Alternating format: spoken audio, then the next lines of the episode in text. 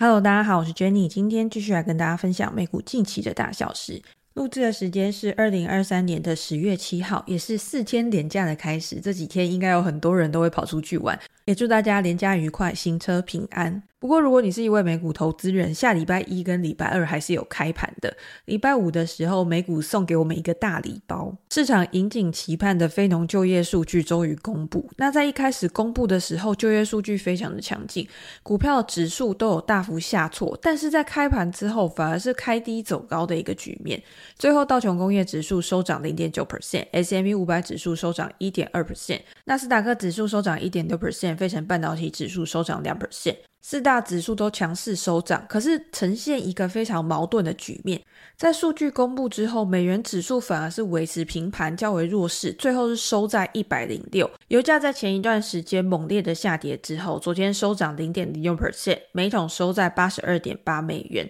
但是两年期的公债殖利率跟十年期的公债殖利率，昨天在数据之后都是强势上涨的，甚至一度创高。两年期公债殖利率最后是收在四点八 percent，十年期公债殖利率是收在五点零七 percent。殖利率的上涨并没有影响到股票的估值，我们可以看到大盘里面科技股的反弹是最为强势的，包括了大型科技股，甚至是很多的 SaaS 小型的成长股。都在昨天有非常亮眼的一个表现。那我们等下也可以跟大家分享，到底这些公司是不是还有其他消息面的支撑？我们先来看的是总体经济数据，最重要的九月非农新增人数达到三十三点六万。这个数字是大幅超越市场预期的十七万人，等于是 double 上去了，也是今年年初以来最大的一个增幅。另外，前两个月的就业数据也出现了大幅的向上修正，八月份的新增就业人数上修了四万，达到二十二点七万；七月的新增人数也从十五点七万大幅上修到二十三点六万。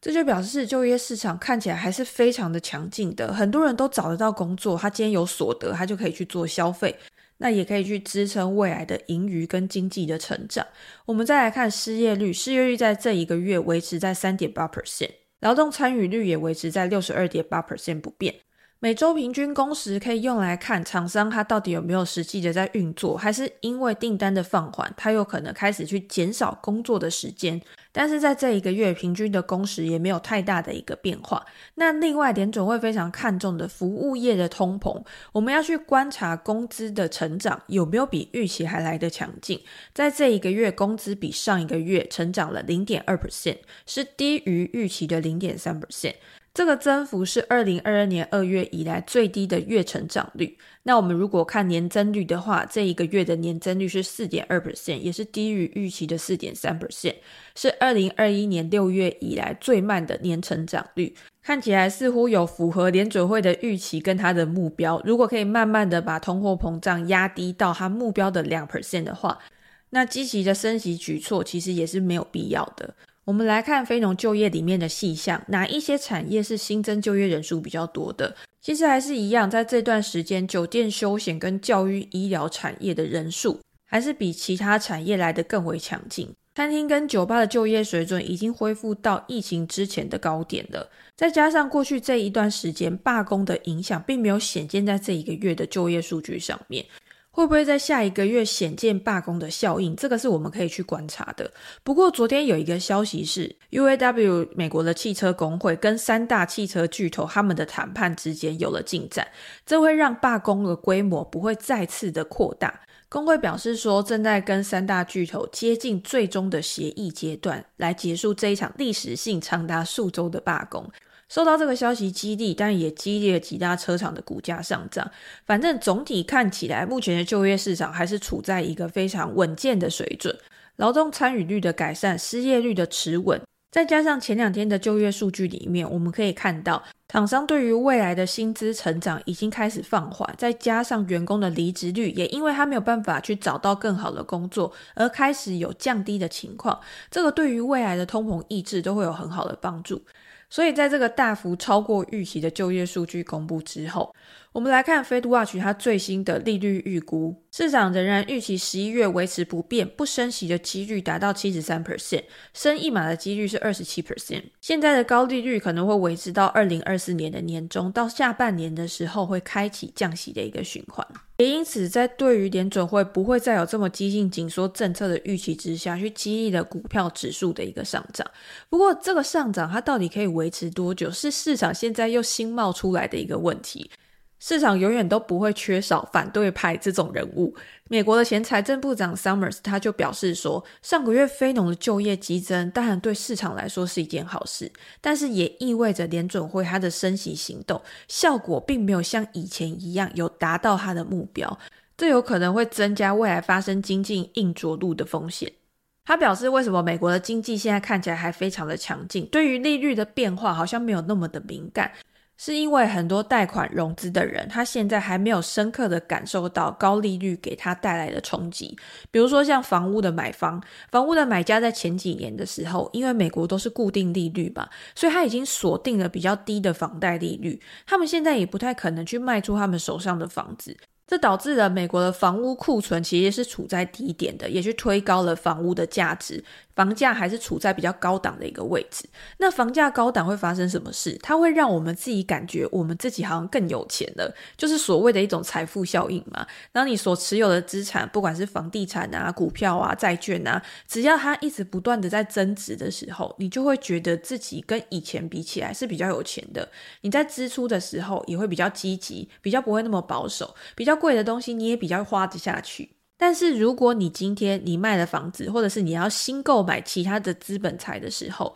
你面对到的利率就是现在的高利率，那这个时候你可能就会重新去思考你的消费模式，这也是一种货币政策的滞后性，要到未来才会慢慢发酵在经济环境上面。所以，除了这个风险之外，Summers 还警告说，考量到目前的债市抛售潮、中国经济趋缓的一个风险，以及像私募股权啊、IPO 啊这些估值的上升，金融危机有可能在未来一触即发。他认为，还是应该要去准备，对于未来的金融危机有什么样的应变计划。不管今天是决策的官员，或者是我们身为一般的小散户。我们都应该要在不确定性的市场环境当中，想到要怎么样去随机应变，或者是在危机还没有发生之前就已经先做好准备。这样，如果真的发生任何事情的时候，你一定是有缓冲的。那缓冲的方式有什么呢？第一个就是你还是有充沛的现金嘛，或者是你有稳定的现金流，可以去支应你未来的生活，不需要因为一些意外冲击而导致你需要向股市提款。股票市场，你一定是要用你自己的闲置资金。去做投入的，才不会导致你今天长期持有的目标会因为短期资金的流动性变化而去中断你原本的计划。好，那除了 Summers 的言论之外呢，其实有一些机构它也陆续开始推出比较乐观的一个言论。下个礼拜即将就开始美股的重磅财报周，由金融股领先演出嘛。如果这一次的财报周也一样，普遍都是优于预期的，那就表示美国的经济真的处在软着陆的道路上面，未来只会越来越好，应该不会是越来越差的。通常九月都是比较灾难啊，股票市场表现比较不好的一个月份，但是到了十月的时候，你就会发现有反弹。那这个反弹会不会就是由财报这种季节性的效益去推动的？目前市场还是预期说，S M P 五百指数里面的公司在这一季营收应该会有零点六 percent 的小幅成长，但是获利呢，大概会衰退二点一 percent。但是这应该就已经是最差的一季，也就是最坏的情况已经过去。到年底第四季开始，企业的获利就会开始恢复到成长的轨道，到二零二四年还会有更强劲的一个增长。所以我们在下礼拜也可以持续的关注，到底公司的财报会不会给我们很多意外的惊喜。大家如果有兴趣的话，也欢迎订阅我的频道，我们在之后也会更新最新的财报资讯。好，那我们讲完了总体经济资讯跟大家对于未来的预期之后，我们来看一下昨天的类股表现。昨天在 S&P 五百指数的十一大类股里面，十个类股都是上涨的，尤其是科技股表现最为强势，但是表现最弱势的就是必需消费类股。上个礼拜是必须消费类股自五月以来表现最差的一个礼拜，整个礼拜下跌的跌幅达到三点一 percent。那为什么会有这样的情况？在昨天的影片里面，我们已经有跟大家分享。第一件事就是高乐士这家生活用品类的公司，它因为网络骇客的攻击啊，去大幅下调了它的获利预期，甚至在下一季的时候会有衰退的一个现象。去压抑了整个类股的表现，但是另外一个非常重要的因素，我在我之前的 Facebook 也有跟大家分享，沃尔玛这家公司率先发难，它是美国最大的零售商，他在做统计分析的时候发现说，最近的减肥盛行，大家都开始关注到 Ozempic 这种减肥药，它本来是用作糖尿病用药的。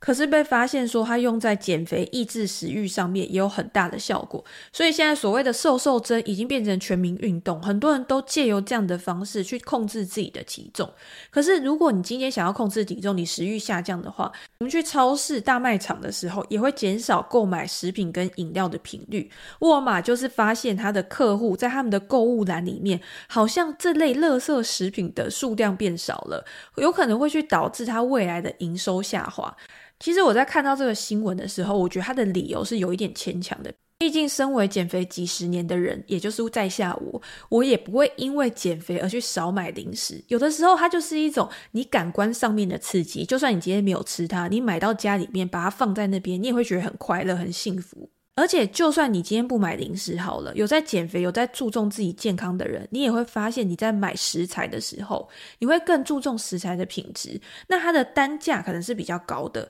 也许它不像你平常买零食的时候频率那么高，可能三天两头就去买个洋芋片啊、可乐啊。但是一个健康的食物，它可能就抵好几个零食。在这样子一加一减抵消之下呢，你购物篮里面的总金额，它的价值不一定会比较低。不过这当然是我自己的想法，因为沃尔玛他们就是统计出来说，它的数据显示就是这个样子。而且这件事情不是只有沃尔玛在讲而已，它也蔓延到其他零售产业的 CEO 上面。这些公司也纷纷出来表示说，他们认为 Ozempic 这一类的减肥药真的去改变了消费者的购买模式。也可以看到，除了美国的零售商，它的股价受到影响之外，欧洲像巧克力公司啊、啤酒公司啊，也因为这些消息股价下滑。像雀巢公司的股价下跌了二点五 percent，是五月以来最大的一个跌幅。下个礼拜我们也可以去关注百事集团，因为百事集团应该也会被列在那种不健康食品的行列里面。百事集团在下周的财报会议里面会不会也提到这个话题？还是它的获利能力会因为近期成本的下滑、价格的提升而有更大的增长？都可以作为一个前瞻指标。好，我们回到科技股，大家还是最关注的。昨天特斯拉的股价表现反而没有那么好，早盘的时候还下跌超过三个 percent，最后虽然是收涨，但是也收涨零点二 percent 左右而已，表现明显的弱于其他的科技巨头。原因就是因为特斯拉又再次去下调了它美国汽车的售价。今年以来已经多次调降汽车价格的特斯拉，又再次去调降了它后轮驱动的车，从四万零两千四百美元降到三万八千九百九十美元，那长城里程数呢，也从五万零四百九十美元降到四万八千四百九十美元。其他的车款也有分别的调整。这一段时间利率的上升，去减缓了大家想要购车的需求。所以特斯拉它降价的主要原因，第一个当然就是吸引更多的消费者去购买它的车，在这一段期间也可以去扩大它自己的市占率。可是降价的幅度其实已经非常高了，比如说在去年十二月到现在。如果再加上七千五百美元的税收补贴的话，Model 3的后轮驱动版本价格大概下跌了三十三 percent。那如果是 Model Y 的成本的话，大概下跌了三十九 percent。如果今天想要当特斯拉的车主，只要晚一点时间买，最高就可以享受到六折的折扣。那这对于车主来说，他的心理感受会不会比较不好？他为了要在换车的时候，他会不会觉得他自己的车款折价的幅度很高？而去选择其他牌子的车款，或者是我去延后我购买的时间，这个是一些潜在的风险。但是现在最实际的风险摆在眼前的，就是特斯拉它下一季财报公布的时候，它的获利能力到底会不会因为降价而受到影响？在二零二二年的时候，特斯拉的营业利润率大概可以达到十七 percent，但是现在市场预期说，在二零二三年，特斯拉的营业利润率会大幅下滑到十个 percent 左右。到二零二四年才有可能因为价格的回升、产能的增加或者是成本效益的提升，而使营业利润率上升到十五 percent。这也是为什么昨天特斯拉的股价表现更为弱势的一个原因。不过整体的科技股看来都很强势，市场也会认为说，如果未来真的大盘开始反弹的时候，科技股应该还是投资人最好的一个选择。科技股的大多头分析师 Dan Ives 他就表示说，他根本就不担心总体经济环境，他预计科技产业将会在未来的一年蓬勃发展，一场大规模的科技股反弹即将到来，因为人工智慧会去推升这些科科技股继续向前，在未来几周获利也会使华尔街大开眼界。因为在过去这一段时间，朝向人工智慧的转型，你必须要做出很多的资本支出，IT 支出的增加都会使相关的类股受惠。过去这么长的时间里面，市场一直都是由科技的进步来推动的，而在未来十年，对于这一类的技术支出将会高达一兆美元的水准。在现在去购买最优质的科技成长股是最好的时机。也因为如此，他认为很多更大规模的参与者，像是微软、谷歌或者是亚马逊，都会受惠于现在大规模的企业支出，股价有显著的上涨。那讲到了微软，昨天也有最新的消息指出说，微软打算在下一个月的开发者年度大会去推出他自己首款的自研晶片。现在有很多的科技巨头都有推出自己的自研晶片，微软也是从二零一九年开始就在研究说要怎么样去开发自己的自研晶片，去减少对 NVIDIA 的依赖。毕竟 NVIDIA 它自己的产能也是有受限的，它没有办法去供应这么大的需求。瑞银的报告里面就有指出说，微软如果今天受到 GPU 数量的一个限制的话，会去影响到公司明年人工智慧业务的收入。所以目前预估微软的处理器针对的就是它自己的数据中心伺服器，以及在公司生产力软体中的 AI 功能。另外，微软跟微软支持的 OpenAI 这家公司，他们也有一群人在测试相关的晶片。之前也有消息传出说，OpenAI 也想要做自己的人工智慧晶片，所以这个趋势应该是已经确定的。那 NVIDIA 它当然是受惠于现在，它就是主要卖产值的专家。但是当这些科技巨头也开始慢慢的去扩展他们对于 AI 晶片的控制能力的时候，我觉得跟 NVIDIA 他们之间的关系应该会再回复到更为平衡的一个状况。那也因为产业现在处在高速成长的周期，所以即便是这样，我觉得对于整体的公司来说都会是一件好事。像是对于台积电也会是一件好事。前几天才有消息去指出说，台积电从今年六月到现在，股价下跌了近二十 percent。整体的估值也下跌了七百七十亿美元左右。虽然从去年年底到今年的年初，台积电受惠于 AI 人工智慧的需求，股价大涨了五十 percent 以上。但是现阶段对于消费市场的复苏，感觉比预期还要来得晚。再加上 AI 的发展好像也有趋缓的一个现象，造成近期投资市场对于台积电有更多的质疑跟不信任。不过，台积电昨天公布了它的九月营收，还是优于市场的预期的。九月营收高达一千八百零四亿元，季增十三 percent，超过市场的预期；月减四点四 percent，年减十三点四 percent。苹果的新机备货启动，所以带动了这一次营收的表现。在下个礼拜的法说会前夕，外资也争相的去发布他们自己的报告，看起来对于台积电今年的表现还是比较乐观的，都表示今年不会去下修台积电的全年财测，而且看好短线的利多。以及汇率带来的影响，这些因素都推动台积电的 ADR 昨天在收盘的时候上涨二点三个 percent。其实，在过去这一段时间，也有很多的听众或读者问我说，台积电到底可不可以布局，可不可以买？大家在看台积电的时候，还是要以更长期的角度来看。它今天具有的竞争优势是它的技术能力，包括它的产能跟它的良率。在晶圆代工的领域，它也占有将近六成的份额，所以这样的竞争护城河是很难被超越的。稳健经营的公司通常比较不适合在大多头的时期去做追高的策略，但是在拉回的时候，反而可以更好的去计算它的估值，在更合理的价格去做买进跟布局。所以在过去这一段时间，台积电下跌超过二十 percent，或许就是提供给市场更好的布局机会。